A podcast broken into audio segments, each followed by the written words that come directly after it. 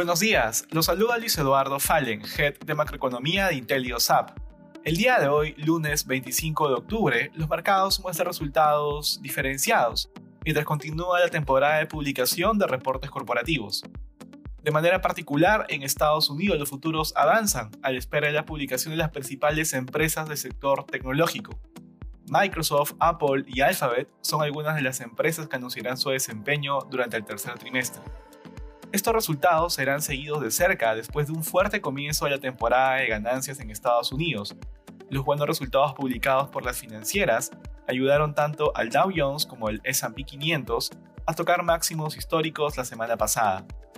En la eurozona, las principales bolsas de la región exhiben rendimientos mixtos, mientras las compañías continúan publicando sus resultados financieros. Hoy se esperan los reportes de empresas como HSBC y Logitech. Por otro lado, en Alemania, la encuesta IFO de expectativas muestra que la confianza empresarial cae en octubre por cuarto mes consecutivo. En Asia, los índices muestran resultados mixtos al espera de resultados empresariales. El Nikkei japonés cae un 0.7% debido a la derrota del partido gobernante en una cita electoral regional a una semana de los comicios generales. En China, los índices bursátiles avanzan.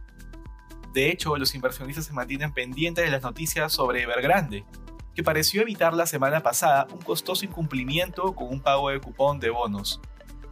Reuters informa hoy que algunos tenedores de bonos habrían recibido el pago. Respecto a commodities, el precio del oro avanza durante la jornada. Por su parte, el precio del cobre también sube. Finalmente, el precio del petróleo sube hoy a un nuevo máximo de 7 años debido a que la oferta mundial se mantiene escasa en medio de una fuerte demanda en todo el mundo. Gracias por escucharnos y si tuviera alguna consulta, no duden en contactarse con su asesor.